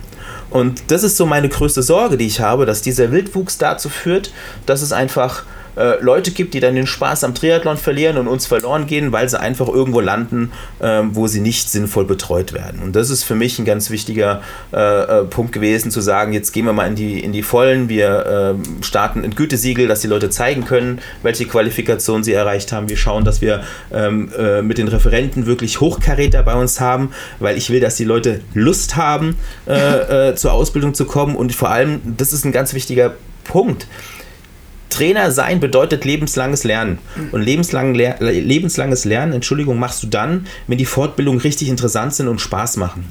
Und dann das nach außen zeigen zu können, das ist für mich so ein rundes Bild, wo ich sage, ähm, ich möchte, dass das Thema Qualifikation in der Triathlon-Trainerwelt ähm, einen deutlich, deutlich höheren Stellenwert bekommt und ich bin sehr froh, ich hatte jetzt beispielsweise Sebastian äh, äh, war dieses Jahr, Sebastian Zeller war dieses Jahr bei der, bei der Trainerausbildung mit dabei. Ähm, digital, das lief richtig gut, das kam richtig gut an. Ich habe sehr positive Rückmeldungen bekommen. Ähm, und das ist der Weg, wo es hingehen muss. Also sprich, Spitzentrainer brauchen wir in allen Bereichen. Und die wollen wir entwickeln und das ist unser Ziel als DTU. Und, und da vielleicht auch mal ganz kurz eingehakt, ähm, von wegen Träger, Verband und so weiter. Äh, sofern ich das ja mitbekommen habe, äh, war das ja eine kurzfristige Anpassung der Modalitäten quasi. Und dann ging das ja auch alles online. Und dann gab es auch eine Online-Plattform, eine Lernplattform mit Moodle, wo das dann auch alles ging. Und dann gab es eine Kommunikation der ähm, Teilnehmer mit den Referenten, die koordiniert worden ist. Also es war für den Rahmen, muss ich an der Stelle auch nochmal, oder möchte ich an der Stelle auch nochmal sagen, wirklich ähm, super, ja, super gelöst. Ähm, ähm, und das hätte man wahrscheinlich in der kurzen Zeit gar nicht besser machen können. Äh, also das einfach mal dazu von wegen Träger, Trägerverband. Äh, häufig eben auch nicht, aber das ist eben, wenn du, wenn, es ist halt immer, wie du gesagt hast, von außen auch leicht draufzuschauen und dann mit dem Finger drauf zu zeigen und das ist nicht gut und das ist nicht gut, wenn man den Job nicht jeden Tag machen muss. Ja, und das, da kommt jetzt ein Punkt mit dazu das sehen viele Leute nicht, wir sind ein relativ kleiner Verband. Wir haben ja auf der Geschäftsstelle 14 hauptamtlich angestellte Personen und ich mache das komplette Feld Trainerausbildung und äh, Wissenschaft. Das bedeutet aber, dass ich alles mache. Das heißt, im Jahr kommen äh, 200 E-Mails mit dem Thema Lizenzverlängerung. Äh, dann müssen wir nebenher die Datenbank vom DOSB pflegen, müssen eigene Sachen machen. Also sprich, ich, das, was hier geleistet wird, nicht nur von mir, sondern auch von den, von den Kolleginnen und Kollegen, das ist tatsächlich deutlich mehr, als viele Leute sehen. Weil man hat vielleicht den Kontakt mit dem Startpass, aber dass die Kollegin, die die Startpässe macht, vielleicht noch zusätzlich das Zweitstadtrecht macht, die Meldung für den Anti-Doping-Pool und noch drei andere Sachen, das sehen viele nicht. Und, Ihr äh, braucht einfach mehr Instagram, dann würde das keiner mehr sagen. ja. wir arbeiten dran. Wir haben einen Kanal und zunehmend Follower. ja, also. ja, aber ey, daily, daily, äh, wie sagt man, Stories und, und ja. schaut mal hier und ich habe heute wieder 100 E-Mails beantwortet. An der Kaffeemaschine. Im Triathlon immer an der Kaffeemaschine. Wir müssen immer nur Kaffeebilder. Ja. Kaffeebilder sind ganz wichtig. Ja. Und noch ein bisschen Latte Art zwischendurch, muss ich sagen. Dann seid ihr State of the Art. Ja. Mit ein bisschen Selbstkritik äh, an der Stelle. Ja, aber man muss, also was, was ich ganz toll fand, Dennis, was du gesagt hast, ist, wo ich auch echt immer zucke, du hast einfach unglaublich viele Trainer, da kommt ein Athlet, ein Sportler, der sagt, Bucketlist-mäßig, ich möchte nächstes Jahr den Ironman machen, Hamburg, Frankfurt, whatever, rot. Und dann fragst du die nach der Vergangenheit und dann sagen die, ja, ich habe letztes Jahr schon eine Sprintdistanz gemacht und davor habe ich äh, Wirtschaft studiert. So und da hast du wirklich viele Trainer, die sagen, ich erfülle dir diesen äh, deinen Traum. Und du hast einen wichtigen Punkt gesagt, ich finde die Sportart, die ist halt einfach so cool, sonst würden wir alle nicht diesen Job machen. Die ja. ist halt nicht dafür da, nach zwei Jahren aufzuhören oder verletzt ja. zu sein oder was immer, sondern es ist einfach eine Sportart, die man wirklich bis ins hohe Alter machen kann und die auch durchaus einen Suchtfaktor hat auf eine gesunde Art und Weise. Und ich finde, es gibt eigentlich nichts Schöneres, als einen Athleten den Weg dahin zu zeigen. Und es dauert halt einfach, ja, wenn du, wenn du keine Basis hast, kann es halt einfach bis zu vier, fünf Jahre dauern, bis du bereit bist, einen Ironman zu machen. Ja. Gerade auch wenn du irgendwie seit dem Studium ein bisschen Hüftgold angesetzt hast und nicht gleich die Athletenfigur hast. Und das finde ich halt immer sehr fatal, dass du da wirklich viele Trainer hast, die sagen, nee, das schaffen wir und das schaffen wir auch mit sieben Stunden Training pro Woche. Und das ist halt nicht so, aber. Ähm, genau das. Und an so der Stelle geht es ja dann teilweise leider auch ums Verkaufen. Und deswegen bin ich sehr froh, dass es eben so kritische Geister gibt wie euch. Weil Triathlon ist halt eben dann doch mehr als der Ironman, muss man ganz klar sagen, oder die Challenge. Und wenn du siehst, wie viele Menschen ja tatsächlich engagiert Veranstaltungen organisieren. Und damit meine ich wirklich von dem kleinen Feldwald-Wiesentriathlon bis hin zu Event wie jetzt äh, hier Rating, äh, äh, Georg Mantik mit, mit, mit der Geschichte, wo man einfach sieht, dass wirklich ohne diese Menschen, die sich wirklich tagtäglich in der Freizeit wirklich engagieren, wären wir in Triathlon Deutschland nicht so weit, wie wir es momentan sind. Und genau an der Stelle halte ich es für schon fast gefährlich, diesen Nimbus. Jeder muss mal irgendwie direkt auf die Langdistanz oder eine Mitteldistanz gemacht haben oder wie auch immer. Sondern das Schöne ist ja einfach, dass Triathlon auch Vielfalt ist du kannst das Richtige für dich finden. Und bitte, es muss nicht jeder Manager direkt einen Ironman gemacht haben, um das auf die Visitenkarte drucken zu können, äh, sondern es geht darum, einfach einen sinnvollen Einstieg und Spaß am Triathlon zu finden. Und dann ist es ja, das muss man auch ganz klar sagen, ich glaube, da sind wir uns alle einig, äh, mit die geilste Sportart, die es gibt, äh, mit dieser Vielfalt. An der Stelle ein ganz, ganz kleiner Einwurf äh, zum Manager, der einen Ironman machen möchte. Ich habe letzte Woche eine Anfrage gehabt bezüglich Coaching von einem, von einem Manager, von einem, von einem Unternehmensberater der äh, äh, ja, Training machen wollte oder Training buchen wollte, aber nur sechs Stunden pro Woche zur Verfügung hat, vier Kinder hat ähm, und nächstes Jahr Ironman machen möchte und sich gerne auch gleich für Hawaii qualifizieren möchte. Und also das klassische Alpha-Männchen und ich habe ihm versucht, den, den Zahn zu ziehen und äh, er, hätte auch, er hätte keine Zeit, einen Trainingsplan zu lesen. Also es muss relativ prägnant äh, auf, auf den Punkt gebracht zu werden. Dann habe ich mich hingesetzt und habe ihn angerufen und habe ihm einfach mal erklärt, dass es mehr ist als eben nur vier bis sechs Stunden Training, was eh schon viel zu wenig wäre zu trainieren, sondern dass sich vielleicht auch ein kleines bisschen außenrum damit gedanklich äh, mit beschäftigt. Und dann hat er mich eigentlich äh, beschimpft, also wirklich beschimpft am Telefon, was ich, mir rausnehmen, was ich mir rausnehmen würde, von oben herab ihn so zu diskreditieren. Und dann habe ich das Gespräch beendet und dann äh, ging es mir besser. Also wenn ihr jetzt eine Anfrage bekommt, äh, nehmt es auch nicht an. Genau. Ah, Wahnsinn. Kommen wir, mal genau. bisschen, kommen wir mal ein bisschen zum Praktischen. Meine nächste Frage, ja. äh, wo wir jetzt ja doch relativ viel Verbandswesen hatten, Trainerstruktur. Du bist ja auch ein ja schon durchaus versierter Experte, was das Thema Krafttraining anbelangt. Und das ist ja auch ein Thema, was viele Athleten umtreibt und auch viele Trainer umtreibt oder auch umtreiben sollte. Wie stehst du zum Thema Krafttraining? Ist es notwendig? Also ich meine jetzt wirklich Krafttraining im Sinne von an Geräten sowohl im Altersklassenbereich, Leistungssportbereich können wir vielleicht mal kurz anteasern, weil du ja eben gesagt hast, ihr habt jetzt speziell auf Tokio und auf die extrem kurzen Distanzen ähm, Relay auch euch noch mal mehr Gedanken gemacht zum Thema Krafttraining. Insofern hast du da ja durchaus ein Fachwissen. Wie stehst du dazu? Das ist auch tatsächlich eine sehr gute Frage. Und ich muss sagen, da habe ich mich in den letzten Jahren auch schon ein bisschen gewandelt von meiner Perspektive her. Der eine oder andere wird es vielleicht noch wissen. Ich habe 2010 mal in einem Buch mitgeschrieben, das hieß Krafttraining im Radsport. Und ähm, da wurde auch Langdistanz drin behandelt. Und ich sage jetzt mal so, eher so mit der Holzhammer-Methode. Viel Eisen drauf und gut. Und da muss man ganz klar sagen, es gibt einen Grund, warum ich auf der zweiten Auflage nicht mehr als Autor mit auf, auf, der, auf dem Titelbild erscheine, weil ich das mittlerweile deutlich differenzierter sehe. Und ähm, da muss man ganz klar sagen, wenn man jetzt äh, mal so ein Dreieck malt, man hat unten die lange Seite ist so der Boden und äh, dann hat man quasi eine lange Seite und unten das kurze spitze Eck und man überlegt jetzt äh, das Thema Krafttraining, Leistungssteigerung auf der Langdistanz dann sind wir beim Thema Leistungssteigerung eher in der kleinen spitzen Ecke, wenn wir über Langdistanz sprechen und nicht auf dieser großen äh, Seite. Das heißt, ähm, ob du jetzt drei Kniebeugen machen kannst mit 110 Kilo, ist nicht das Entscheidende, wenn du in Frankfurt in der dritten Runde ähm, auf dem Laufen äh, unterwegs bist, sondern das beim Krafttraining ist auf der Langdistanz tatsächlich eher ein ergänzender Faktor, wo man sich genau überlegen muss, wann und ob der eingebaut wird ich halte recht viel von Krafttraining. Die Frage ist immer das Wie. Und wenn wir jetzt das Beispiel nehmen von Mario, wir nehmen mal an und sagen, ach komm, der Manager ist jetzt dann doch äh, äh, einsichtig gewesen und vergrößert seine Trainingszeit auf zwölf Stunden die Woche, möchte eine Langdistanz machen. So, an der Stelle würde ich jetzt sagen, ist das Krafttraining nicht das wichtigste Trainingsmittel, das es dort einzubauen gibt, sondern da muss ich die Gewichtung ganz anders legen. Wenn ich jetzt einen Athleten habe, der schon seit 10 oder 15 Jahren Langdistanz macht, und sagen wir mal so schon eher in einem Bereich unterwegs ist, wo der Körper eher langsam, aber dafür lang andauernd leistungsfähig ist. Dann ist das vielleicht ein Trainingsmittel, um mal Trainingsreize aufzubrechen, wenn man dort mal ein bisschen, sagen wir mal, einen Zusatzreiz mit, äh, mit einbauen äh, möchte. Wo es eklatant wichtig ist, ist, wenn der Athlet Defizite im athletischen Bereich hat, die sich auswirken auf die Bewegungsmuster. Also sprich, wenn der äh, nicht in der Lage ist, eine richtige Hüftstreckung zu machen, dann kann ich mit entsprechenden Übungen dort sehr gut wirken. Wenn ich äh, dort vielleicht eine Verletzungsanfälligkeit habe, äh, dann kann ich dort sehr gut wirken. Es ist aber ein Irrglaube, äh, denke ich, zu behaupten, ich habe jetzt einen Athleten, mit dem mache ich jetzt schweres äh, Bankdrücken und Klimmzüge, äh, Klimmzüge und dann kann ich seine Schwimmzeit von 1 Stunde 30 auf 1 Stunde 25 drücken. Ähm, das ist ähm, nicht die entscheidende Frage. Also ich sehe das schon einfach deutlich kritischer, als ich das noch vor Jahren gesehen habe. Ähm, das ist natürlich so, auch in dem Bereich wird ja mit Themen auch mal Werbung gemacht, muss man ganz klar sagen.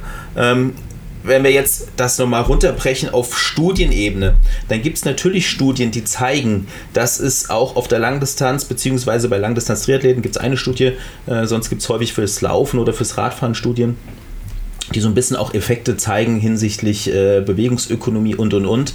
Ähm, da würde ich jetzt mal behaupten, äh, wenn du jemanden hast mit einem relativ hohen Trainingsvolumen, ähm, dann kann man dort einen Zusatzreiz erzielen. Wenn du jemanden hast mit einem relativ geringen Trainingsvolumen, dann wird er nicht besser Radfahren, nur weil er drei Kniebeugen macht. Also wieder back to the basics im Grunde. Back to the basics. Am Ende vom Tag machen wir Triathlon. Und dann kommt halt eben, das, das so doof wie es klingt. Und das ist für mich eine ganz wichtige Aussage in der Trainerausbildung. Triathlon ist nicht Schwimmen plus Radfahren plus Laufen. Triathlon ist Triathlon. Und da gibt es viele Aspekte, die vielleicht wichtiger sind, äh, bevor ich jetzt äh, jemanden versuche, die Kniebeuge beizubringen, der quer durch die Gegend wackelt und nicht mal in der Lage ist, sich äh, äh mit, einer, mit einer richtigen Hüftstreckung zu bewegen. Bis ich dem das richtig beigebracht habe, dass ich dort ein sinnvolles Krafttraining Training machen kann, habe ich vielleicht mehr davon, wenn ich dem erstmal beibringe, wie er richtig seine Füße setzt, äh, beziehungsweise vielleicht mal äh, mit, mit dem Thema Schwimmtechnik anfange. Sehr schön. Ja, kann ich mich, kann ich mich nur anschließen. Also eine Erfahrung, die ich auch, auch gemacht habe äh, mit, mit vielen Athleten, dass vor allem dieses, ja, ich, ich weiß nicht, wie ich es formuliere, dieses prophylaktische Krafttraining, also dass du halt wirklich zielgerichtetes Krafttraining machst, hm. halt einfach guckst, was, was sind für Defizite da, wo können wir dran arbeiten und nicht äh, Jan Frodeno macht Maximalkraft, also machen wir jetzt auch alle Maximalkraft und dann am besten ja. noch auf dem Balance Pad. Ich würde sogar noch einen Schritt weiter gehen an der Stelle, Nils. Ich würde würd sogar sagen, ich halte es für fahrlässig, jemandem in der Altersklasse einfach mal auf die Distanz zu empfehlen. Ja. Krafttraining ist gut, mach mal schwer. Absolut. So, und du hast keine Ahnung, wie kann der die Bewegung ausführen und und und und äh, wir, wir, wir diskutieren über eine relativ einfache Bewegung wie Laufen und sehen, dass viele Leute nicht mal in der Lage sind, gerade aus 100 Metern eine saubere Lauftechnik hinzubekommen. Ich will den aber im Kraftraum acht Übungen machen lassen mit schweren Gewichten. Halte ich für fahrlässig, muss ich ganz ehrlich sagen. Und dann über die Distanz sowieso. Wenn ich jetzt ein Trainer bin, der, äh, ich nehme nochmal noch die Kollegen aus der Brücken äh, äh, als Beispiel, äh, dort hatten wir einen Bundestrainer Athletik äh, eine Zeit am Stützpunkt, der hat mit denen Krafttraining gemacht. Das ist was vollkommen anderes, wenn ich jemanden habe, der direkt an meinen arbeitet und die sinnvollen Übungen für den Athleten auswählt. Aber einfach pauschal zu sagen, ich, ich mache jetzt mal so ein bisschen Blatt, äh, Faust auf die Brust, ja, schweres Eisen ist cool. Nein, ist es nicht. Wir machen Triathlon. Absolut. Also äh, ist aber interessant, äh, ist bis heute zum Beispiel auf unserem Channel eines der meistgeschauten äh, Videos Krafttraining im Triathlon, weil ich, und ich habe das letztens in einem anderen Video auch nochmal gesagt, es ist irgendwie immer, dass die Leute da so eine Abkürzung drin sehen und das muss man ja machen. Warum auch immer, ich verstehe das auch nicht. Ähm, wir haben damals auch empfohlen, nimmt euch einen Trainer im Fitnessstudio oder jemand, der sich damit auskennt ne, und übt erstmal äh, die Technik, ist ja auch über was äh, zum Beispiel so ein Fachmann wie Martin Sevilla auch äh, mhm. ja kommuniziert, ist ja immer, man hat eine Lernübung und, äh, und dann eine Trainingsübung. Also, aber ja. eine, jede Trainingsübung ist erstmal eine Lernübung. Also eine Kniebeuge muss erstmal erlernt werden, bevor sie beladen werden kann, sozusagen. Ja, genau. vom, mit höheren, was hast du, mehr Eisen. Ähm, und das ist auch noch ganz, ganz wichtig. Würde ich mich auch zu 100% anschließen. Äh, und vielleicht dann doch eher nochmal irgendwie Back to Basics, ein vernünftiges, vielleicht hier und da Stretching oder so ja. nach der Arbeit, um dann den Lauf vorzubereiten und sich dann auf die Lauftechnik zu konzentrieren. Absolut. Ähm, und dass die Lauftechnik ist vielleicht dann auch weniger Lauf-ABC, sondern sondern vielleicht auch mal bewusst auf etwas konzentrieren, wo setze ich den Fuß auf und so weiter. Hatten wir einen interessanten Beitrag äh, vorletzte Woche mit Laura Hottenrott, ähm, die das auch nochmal ganz klar gesagt hat, die gesagt hat, so, sie läuft lieber mal kleine Pfade mhm. ähm, und konzentriert sich mal, wo sie ihren Fuß hinsetzt, als irgendwie auf einer Tatanbahn, wo alles immer normiert ist, nur ja. Anfersen zu machen oder so. Also das soll jetzt, ja. Stimme ich dir unter Prinzip zu und wenn man nochmal so kurz ins Physiologische einfach denkt, dann ist davon auszugehen, dass jemand, der nicht so viel Langdistanzerfahrung hat, wahrscheinlich eine relativ hohe Laktatbildungsrate am Start hat. Das heißt, dann dort mit einem Bereich zu arbeiten, der äh, in dem Bereich eher triggert, ähm, ja.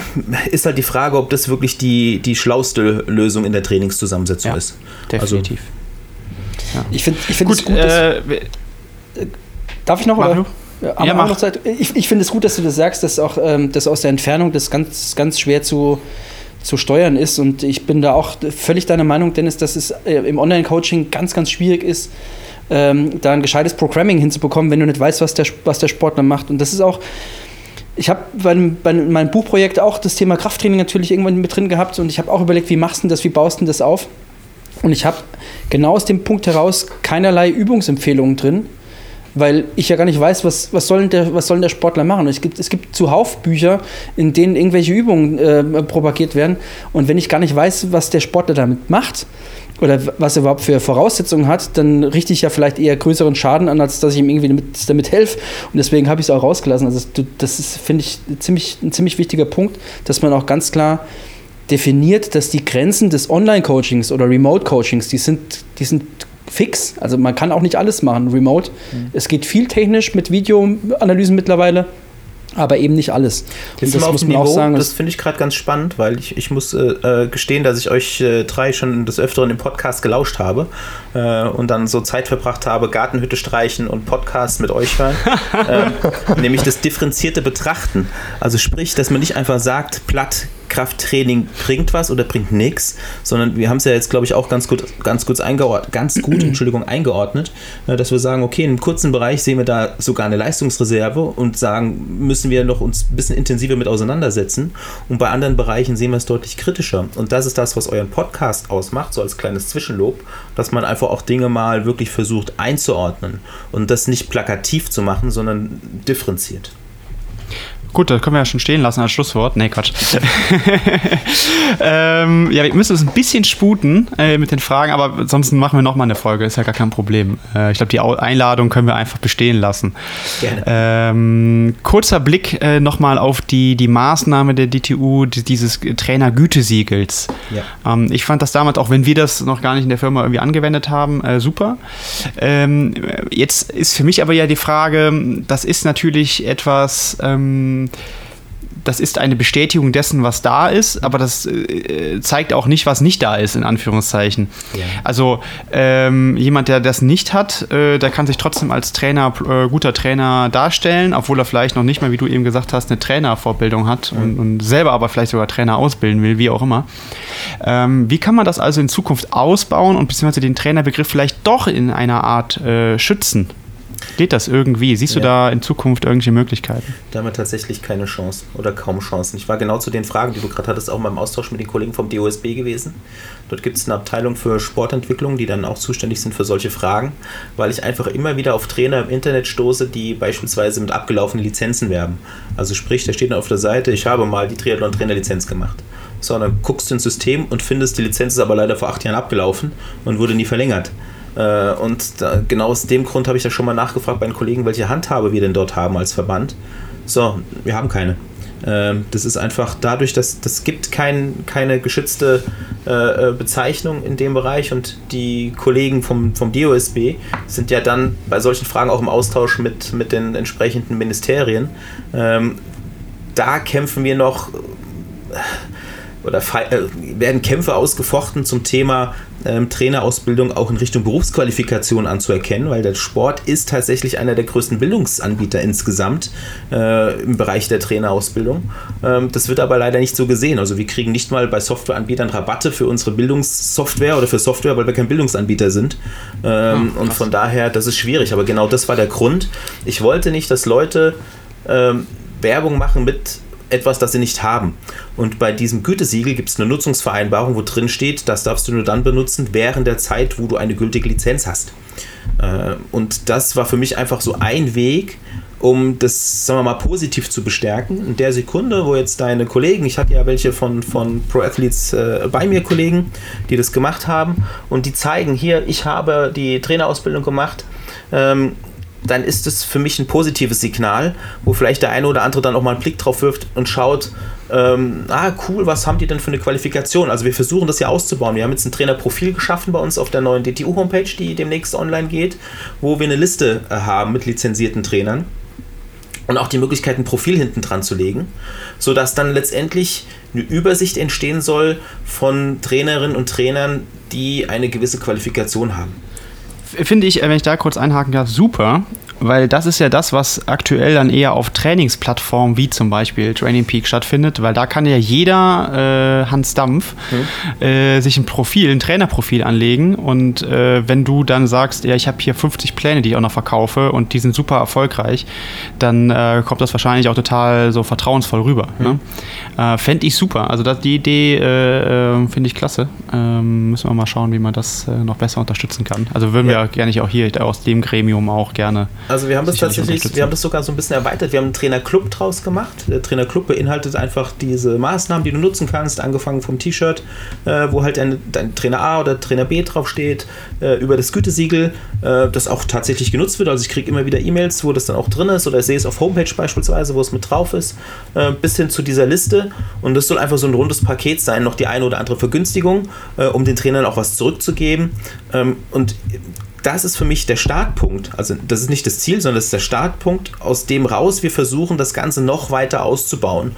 Ähm, weil wir uns eben einfach so ein bisschen auch als, ja, nicht nur Dachverband für Triathlon Deutschland, sondern halt eben die Trainer gehören mit dazu. Trainer und Trainerinnen sind ein Teil vom Triathlon. Und ähm, ich möchte nicht, dass wir der Verband da oben ist, sondern ich möchte, dass wir quasi mit euch sage ich jetzt mal, äh, einfach den Triathlon nach vorne entwickeln. Und wir sind mit Sicherheit nicht frei von Fehlern. Auch bei, bei Verbänden ist jetzt nicht alles nur Friede, Freude, Eierkuchen. Da wird auch mal gestritten, da wird auch mal diskutiert. Äh, da gibt es auch Landesverbände beispielsweise, die sagen, hier digitale Lernplattform in der Trainerausbildung, das ist nicht mein Stil, das möchte ich jetzt nicht.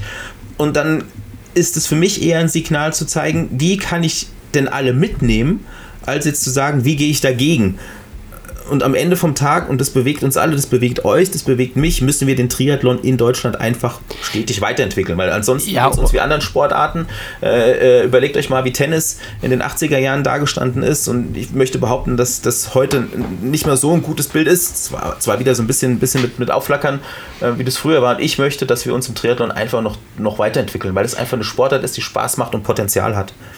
Und ich meine auch da nochmal, es ist ja ein demokratischer äh, Prozess, ne? Und, und wenn dann jemand sagt, ich, ich, möchte das nicht, dann muss man eben Kompromiss finden oder halt gute Argumente, um das in so einem Prozess dann äh, auch voranzutreiben. Ne? Also es ist ja. ja. eben jetzt nicht so, dass der, dass ihr da oben sozusagen als Verband was vorgibt und ja. so muss es gemacht werden. Ist, man muss dann schon auch manchmal ja. ein dickes Fell haben, da gibt es dann auch mal E-Mails, wo drin steht, hier der neue Laufschuhpartner von euch, der ist jetzt aber nicht der tollste. Das ist dann so, damit können wir umgehen. äh, wir haben uns dafür entschieden, weil wir denken, das ist eine gute Zusammenarbeit. Arbeit. Aber letztendlich ist jeder frei, in Deutschland auch mal eine Kritik zu bringen. Und das hören wir uns auch an und dann reden wir auch mal drüber. Ähm, und das betrifft alle Bereiche. Wir sind ja jetzt nicht hier vom anderen Stern und denken, wir sind die Unfehlbaren da oben, sondern ich sage jetzt mal, wenn es auch mal einen Kommentar gibt auf Pushing Limits vielleicht, der uns ein bisschen kritisch sieht, dann bewegt uns das auch und dann überlegen wir, wie können wir uns besser machen. Ganz einfach. Okay. Muss ich mir selber nochmal durchlesen wahrscheinlich. so, Mario, nächste Frage. Ja, äh, eigentlich bist du auch schon drauf eingegangen. Du hast äh, da schon relativ viel dazu gesagt. Und zwar haben wir es auch in der, in der Trainer A-Lizenz ähm, damals äh, besprochen. Old School versus New School. kann und sollte man da differenzieren? Ich weiß, wir haben da immer so ganz viel Zeit, ähm, aber das ist wahrscheinlich ein ziemlich umfangreiches Thema, ähm, was mich seit, seit echt seit diesem einen Artikel in dem, in dem Magazin sehr beschäftigt, weil man muss ja, ja irgendwie seine Handschrift finden. Ja, ich, ich muss ganz ehrlich sagen, wir hatten das Thema hatten wir ja schon fast äh, ein, zwei Mal angerissen mit den Worten Back to the Basics. Ja. Ähm, und ich muss ganz ehrlich sagen, ich wehre mich dagegen, äh, wenn der Eindruck erweckt wird, dass alles total neu ist und fancy und man muss immer wieder neue Übungen machen. Ich habe da einen Trainer, den ich bei mir fast in jeder Ausbildung zitiere. Und es gibt in Deutschland wenige Trainer, die sportartübergreifend als die Trainergestalten Deutschlands, sagen wir mal, in die Hall of Fame eingehen könnten. Karl Adam ist einer davon. Karl Adam ist einer der größten Rudertrainer, sehr erfolgreich, kam ursprünglich vom Boxen, äh, hat den, deutschen Ruderachter trainiert, ein total innovativer Mensch. Und äh, der hat in einer, Achtung, äh, Trainertagung von 1967 gesagt, dass äh, äh, bei den Trainerverbänden immer mal der Eindruck erweckt wird, dass Intervalltraining sei äh, überholt. 1967. Also die Diskussion zum Intervalltraining äh, versus äh, Grundlagentraining und die Bedeutung, die gab es schon immer. Für mich ist ganz entscheidend, dass wir uns überlegen, was braucht denn mein Sportler? Und dann ist es so, da diskutiere ich jetzt nicht mehr über Trainingsmittel oder Trainingsmethoden, sondern dann über, äh, diskutiere ich über das Individuum. Ähm, ich ziehe ich jetzt nochmal kurze Schleife zum deutschen Sportsystem. Äh, es gibt äh, immer so Großprojekte, äh, die im deutschen Sport beforscht werden und da ist das Thema Individualisierung eins, was definitiv eins ist, was mit Sicherheit großes Potenzial hat, sich nochmal ein bisschen näher zu betrachten. Und ich glaube, der Spruch, den ich eben kurz gesagt habe, der zeigt, ähm, vieles Neues, das sind alte, alte Zöpfe tatsächlich, die man schon mal irgendwo gehört hat und wir brauchen nicht immer die ganze Welt neu erfinden. Ja, super gesagt, finde ich, und äh, trifft es eigentlich sehr, sehr gut. Ich würde jetzt am Ende nochmal Butter bei die Fische machen, wie wir hier oben im Norden sagen. Und du bist ja wirklich an der Quelle dran. Das haben wir jetzt äh, gehört in der letzten Stunde. Was würdest du den Trainern äh, am Hörer quasi mitgeben wollen? So Top drei Bereiche oder Top drei Adressen, wo du Wissen bezüglich Training ähm, beziehen kannst. Also ob das kann eine Website sein, das kann eine Datenbank sein, das kann ein Podcast sein, das kann ein Buch sein. Einfach so deine Top 3, wo du sagen würdest, Leute, da könnt ihr wirklich fundiertes Know-how haben. Das kann auch, kann auch eine, ein YouTube-Kanal sein, whatever. Also ähm, was. Ja, es ist tatsächlich so, es gibt äh, zwei, drei Themen, die ja so ein bisschen übergreifend sind. Und deswegen würde ich mal mit dem Internet äh, starten. Ähm, wir haben für das Thema Triathlon eine Literaturdatenbank äh, mit den Kollegen vom IAT aufgesetzt. Das ist quasi so eine Art äh, Suchfilter. Das heißt, wenn ich jetzt beispielsweise Ernährung ganz normal bei Google eingebe, werde ich sehr viele Treffer finden. Äh, wenn ich das dort in dieser Datenbank eingebe, ist die Trefferzahl deutlich reduziert, nämlich auf das, was das Thema Ausdauer und Triathlon ausmacht. Ähm, Link dazu findet man äh, auf unserer Homepage, ist eine kostenlose äh, Lösung, die man äh, ganz einfach nutzen kann, wenn man sich mit, mit Artikeln auseinandersetzen möchte. Das ist Punkt 1. Punkt 2 ist, dass tatsächlich das Thema Podcasts ein sehr, sehr spannendes ist. Äh, es gibt äh, zu einigen von den Wissenschaftsprojekten Podcasts, die das deutsche Sportsystem in den letzten Jahren äh, betreut haben und auch Internetseiten dazu. Einmal Rackman, das ist eine, ist eine Geschichte, die sich mit dem Thema Regeneration im, im größeren Maßstab auseinandergesetzt hat. Und das Thema Kings Krafttraining, Nachwuchsleistungssport. Da kann man so auch die eine oder andere interessante Sache zu verschiedenen Punkten, beispielsweise Immunsystem und mehr äh, sich raussuchen. Das sind für mich eigentlich so äh, Sachen, die ich jedem Trainer immer so ein bisschen mitgebe, sich sowas mal anzusehen. Und ansonsten muss man sich natürlich auch damit auseinandersetzen, welche Defizite man äh, selbst hat. Ähm, das heißt, welche Fragen äh, einen selbst denn bewegen. Ähm, wir haben angefangen, dort auch selbst Online-Inhalte anzubieten. Äh, einmal kostenlos gibt es äh, ein sogenanntes Trainer Digest, wo wir versuchen, ähm, Studien aus der Wissenschaftssprache in, ich sag mal, ein bisschen, ein bisschen Flachtrainersprache zu übersetzen. Also sprich, das Ganze ein bisschen runterzubrechen, zu vereinfachen und zu erklären. Ähm, das äh, gibt es quasi über mich. Also wer da Interesse hat, äh, kann sich gerne bei mir melden. Gibt es die Möglichkeit, sich das durchzulesen. Das erscheint ein bis zweimal im Jahr wird von den Kollegen vom IAT und von mir äh, mit betreut. Und ähm, ich sage jetzt mal, für diejenigen, die wirklich sich für das Thema Training aus der Trainerperspektive interessieren, ähm, sind wir auch immer offen für äh, alle, die sich für unser Fortbildungsangebot interessieren. Super gut. Sehr schön. Ähm, ich wollte auch noch ganz kurz, äh, weil ich das letztens auch schon mal bei euch in der Trainervorbildung gesagt habe, zu New School, Old School, wie auch immer was sagen. Ähm, äh, weil auch häufig YouTube natürlich damit assoziiert wird, dass es alles neu ist und so weiter. Eines der ersten Videos äh, war ja zum Thema VO2 Max. Und seitdem bin ich ja immer der Typ, der immer nur für Hit steht. Obwohl er äh, sagt, dass man zu 90 Prozent, also zu einem, dem größten Teil Lit, äh, Low Intensity, von mir aus GA1, was auch immer, äh, äh, trainieren soll. Und so neu ist dieser Parameter VO2 Max auch nicht, ne? muss man ganz klar sagen. Ich habe gerade extra nochmal nachgeguckt. 1924 Erstveröffentlichung von Hill. Mhm. Ne? Und dann sieht man halt wieder, wie undifferenziert da auch äh, Dinge äh, partiell wahrgenommen werden. Ja, ja da gibt es jetzt neun YouTube-Channel und YouTube ist ein neues Medium und deshalb ist dieser Parameter VO2 Max ja unheimlich wichtig und neu. Das wird ja in dieser äh, Kaskade halt durchassoziiert. Und das ist ja total äh, kausal eine Katastrophe, weil das überhaupt nicht stimmt. Ja. Ähm, aber das auch nochmal ganz kurz dazu. So, so sind wir ja auch in, äh, in Kontakt getreten. Letztendlich darüber weil, weil ich die, die Hit-Jünger sozusagen, die immer nur Hit propagieren, ähm, ja. auch mal, äh, also ohne Namen zu nennen, auch mal ein bisschen angegangen bin im, im Internet. Und du hast gedacht, ich meine dich. Nee, mir, mir, ist dann dein Blogartikel zugeschickt worden und gesagt, ich glaube, der meint euch. Nee, es war aber nicht der Fall. Ja, ich weiß. Und dann habe ich dich ja angeschrieben. Ja. Genau. Genau, und so sind wir in Kontakt treten. Also das war auch was, was Gutes. Ja. ja. Aber okay. das ist so, was äh, wie schnell einem auch so ein Etikett anhängt, ne? Also, ja, das äh, weiß Mario nur zu bestätigen. Ja. Mr. Gadget, ja, danke nochmal. Danke, Nils. Naja, also ich habe es heute nicht ein einziges Mal in den Mund genommen. Das Wir dürfen es ja nicht mehr. Ja. ja. Nein, keine Zensur, alles gut.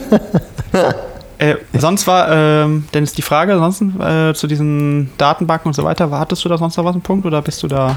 Nee, ich habe, glaube ich, äh, das. Nee, war alles, also genau, ich fand, das war, ja, okay, wichtig. Alles gut. So, dass jemand auch was mitnehmen kann, das finde ich halt immer ganz gut. Ja. Letzte Frage für heute. Äh, wir haben ungefähr auch noch zehn Minuten. Blick in die Zukunft. Äh, auch die abschließende Frage sozusagen dann äh, mal ein bisschen äh, in die Zukunft schauen. Welche Themen, Methodiken und Veränderungen, you name it, also da kannst du auch andere Dinge nennen, werden auf Coaches in den nächsten fünf beziehungsweise zehn Jahren, also eher so mittelfristige Orientierung, äh, zukommen aus deiner Perspektive? Hm. Jetzt hoffen wir erstmal, dass das kurzfristige Thema Corona uns äh, nicht mehr allzu ja. lange in unsere Sportartausübung einschränkt. Das war ja doch, muss man sagen, für Triathlon, äh, sagen wir mal, sind wir noch mit einem halbwegs blauen Auge davongekommen. Die eine oder andere Veranstaltung konnte ja zum Glück stattfinden. Ähm, wenn wir so ein bisschen mittel- und langfristig denken, ich denke, ein großes Thema wird weiter sein, äh, das Thema ähm, softwarebasierte Auswertung und dann mit Faktoren, die dann noch ein bisschen weitergehen als das, was man jetzt heutzutage hat. Also man wird mit Sicherheit zusammenbringen müssen subjektive Belastungsfaktoren, wie fühlen sich meine Beine an, wie habe ich geschlafen, wie geht es mir, wie habe ich gegessen, mit objektiven Faktoren, ähm, Leistungsdaten und Co. Und ich denke, in dem Zusammenhang wird in Zukunft das Thema KI, künstliche Intelligenz, eine deutlich größere Rolle spielen. Und ich denke, dass das auch ist so ein Startpunkt, wo man sich als Trainer schon mit dem Thema Datenbank und Software auseinandersetzen muss. Ähm, Wenn es jetzt darum geht, was im Triathlon ähm, nach wie vor sich weiterentwickelt. Ich sage jetzt mal, wenn man sich ansieht, wie sich die olympische Distanz bzw. der olympische Triathlon entwickelt hat und wir gehen zehn Jahre zurück, dann gab es vor zehn Jahren noch das Bild, dass du einen starken Radfahrer gehabt hast, einen starken Läufer gehabt hast, äh, dass dort, sagen wir mal, ähm, auch Taktik so ein bisschen drauf abgestimmt war. Und wenn du jetzt in die Gegenwart gehst, dann kannst du dir heutzutage eigentlich keine Schwäche mehr erlauben. Also sprich, du musst in allen Bereichen top sein. Ich denke, dass es in der Langdistanz auch mehr in diese Richtung geht, dass du eigentlich in allen Bereichen top sein musst, wenn du das sind wir jetzt schon meiner Meinung nach. Ja, äh, ja, ja. Sind, sind, wir schon, ja. sind wir schon sehr nah dran. Ähm, wobei es jetzt, sagen wir mal, heute schon auch nochmal die Möglichkeit gibt, vielleicht das ein oder andere Tickchen auszugleichen. Ähm, aber das wird, das wird, das wird definitiv zunehmend so sein, du kannst nur noch als kompletter Athlet vorne landen. Und das macht natürlich auch die Ausbildung der Athleten äh, nochmal deutlich spannender. Ähm, all dieweil es, glaube ich, dann schwieriger wird für Seiteneinsteiger mal irgendwo. Ne? Also ich sage jetzt mal, als Radsportler zu sagen, so, hat jetzt eine schöne Karriere, jetzt äh, mache ich nochmal ein Jahr, zwei, drei Langdistanz, wird, glaube ich, deutlich schwieriger werden in Zukunft. Und ich glaube, dass Trainer sich zukünftig deutlich mehr auch auf Detailarbeit dann konzentrieren müssen. Also du musst wirklich ein Auge haben für Schwimmtechnik und Fehler, äh, äh, sagen wir mal, in einem Niveau äh, korrigieren können, was tatsächlich sonst eher früher Spezialistentum äh, gewesen mhm. wäre. Das ist so ein bisschen das, denke wo sich Triathlon hin entwickeln wird. Also ich, ich habe, äh, das ist interessant, ich meine, dieses Buzzword ähm, KI und so weiter, das, das ist ja, ne, das haben wir auch schon in mehreren Podcasts auch besprochen und ähm, scheint ja jetzt auch mehr und mehr zu kommen. Ich glaube tatsächlich, klar, man muss sich damit auskennen, man muss das auch irgendwie vielleicht sogar einen Ticken aus äh, anwenden. Ähm, aber über die Themen, die wir heute auch gesprochen haben, Kommunikation, Einfühlungsvermögen und so weiter, ich glaube, dass äh, über die nächsten Jahre diese äh, Qualifikationen oder diese Kompetenzen viel mehr in den, in den äh, Vordergrund rücken, weil den Rest, wenn das eine Software kann, dann äh, äh, kann sich da ja ein Trainer kaum noch voneinander unterscheiden, weil dann ist die Auswertung halt, also das muss man ja ganz klar sagen, wenn die KI-Auswertung funktioniert, dann ist sie besser als jeder Trainer, das, ja. äh, der das auswerten kann, weil es sind ja viel mehr Datenpunkte, die besser analysiert werden können. Stimme ich dir hundertprozentig ah, zu. Also ja. stimme ich dir hundertprozentig zu. Und das ist letztendlich, jetzt sind wir wieder so ein bisschen beim Start der Sendung und ich finde, das äh, mhm. ist auch ein ganz guter Punkt, äh, um das Rad vielleicht zu schließen oder den Kreis zu schließen, sind wir nämlich wieder dabei, was einen guten Trainer ausmacht. Und dann kommen wir definitiv wieder in diese ganzen Bereiche rein, wo die sozialen Kompetenzen, Kommunikation mit im Vordergrund stehen. Und das ist für mich dann der entscheidende Faktor, tatsächlich genau das, was du sagst. Du musst in der Lage sein, als Trainer ähm, einfach dich diesen Punkten anzupassen. Und ich glaube, du kannst dir auch als Trainer zukünftig keine, keine Schwächen mehr leisten. Und die Zeit, äh, dass du am Beckenrand stehst und äh, nicht 100% aufmerksam äh, sein kannst, die ist vorbei. Weil einfach die Anforderungen auch an die Tra Trainer äh, einfach deutlich höher sind. Und diese Kommunikationsanforderungen, die gehören da definitiv mit dazu. Also, das, was du gesagt hast, Sebastian, würde ich dir äh, äh, sehr stark zustimmen. Cool. Mario, Schlussworte? Ja, ich, ich, kann dem nichts mehr hinzufügen. Ich bin sehr glücklich, dass in diesem bescheuerten 2020er Jahr wir einen so schönen Abschluss jetzt gehabt haben mit, mit, mit unserem Gast Dennis Sandig. Ähm, und ich glaube, du sprichst uns echt aus, der, aus dem Herzen und ist auf jeden Fall mal sehr interessant, das auch mal aus der Verbandsseite zu sehen oder aus deiner Warte als ähm, Referent für Bildung und das den, dem Hörer dann letztendlich auch mal so ein bisschen zugänglich zu machen, was denn eigentlich ein Trainer letztendlich leisten muss oder was alles äh, hinten dran steht, ähm, Trainer in Anführungsstrichen spielen zu wollen. Und ähm, deswegen finde ich es find super, dass du Zeit genommen hast, dass es gepasst hat heute terminlich und dass wir, ähm, wie gesagt, dieses komische Jahr jetzt damit auch beschließen können. Und ähm, ja, danke für, danke für die Zeit. Ich danke euch. Das hat mir A, sehr viel Spaß gemacht und B, bleibt am Ball. Das äh, ist für mir jedes Mal eine große Freude, die neue Folge von euch zu hören. Ja, dem kann ich mich auch, dem kann ich mich auch nur anschließen, Dennis. Also auch von meiner Seite her nochmal aus dem hohen Norden hier. Äh, herzlichen Dank. Und zum Thema KI finde ich immer noch ganz wichtig, weil das auch nochmal den Bogen schließt zum Anfang. Und damit beziehe ich mich auch ein, was die Blickweise betrachtet. Wir arbeiten halt mit Menschen zusammen und nicht mit Maschinen. Das ist, glaube ich, ganz, ganz wichtig. Und ich glaube, dass Menschen nur untereinander auch gut kommunizieren können.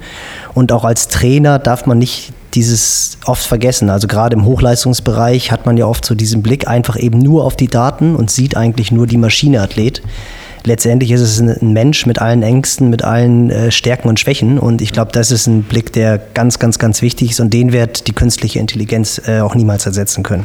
Das ist ein ganz wichtiger Punkt. Jetzt muss ich doch nochmal äh, äh, ein Wort sagen, weil unser Präsident das nämlich zur Corona-Zeit immer wieder betont. Der Mensch ist ein soziales Wesen. Und ich glaube, das wird uns gerade momentan in dieser Zeit der, der äh, sagen wir mal, doch eher Einsamkeit und des Lockdowns, nämlich zunehmend bewusst, dass einfach der Mensch ein soziales Wesen ist, das einfach auch vom Austausch lebt. Und ganz wichtig, Super. das Zen muss auch stimmen. so. Das ist jetzt ein kleiner Insider. Also, genau. dann. Genau. Also erstmal äh, alles Gute, vielen Dank auch nochmal und dann drücken wir jetzt mal auf hier auf Ende. Super. Frohe Weihnachten, frohes Fest, ciao, ciao. ciao. Ciao, ciao. Tschüss. Ciao.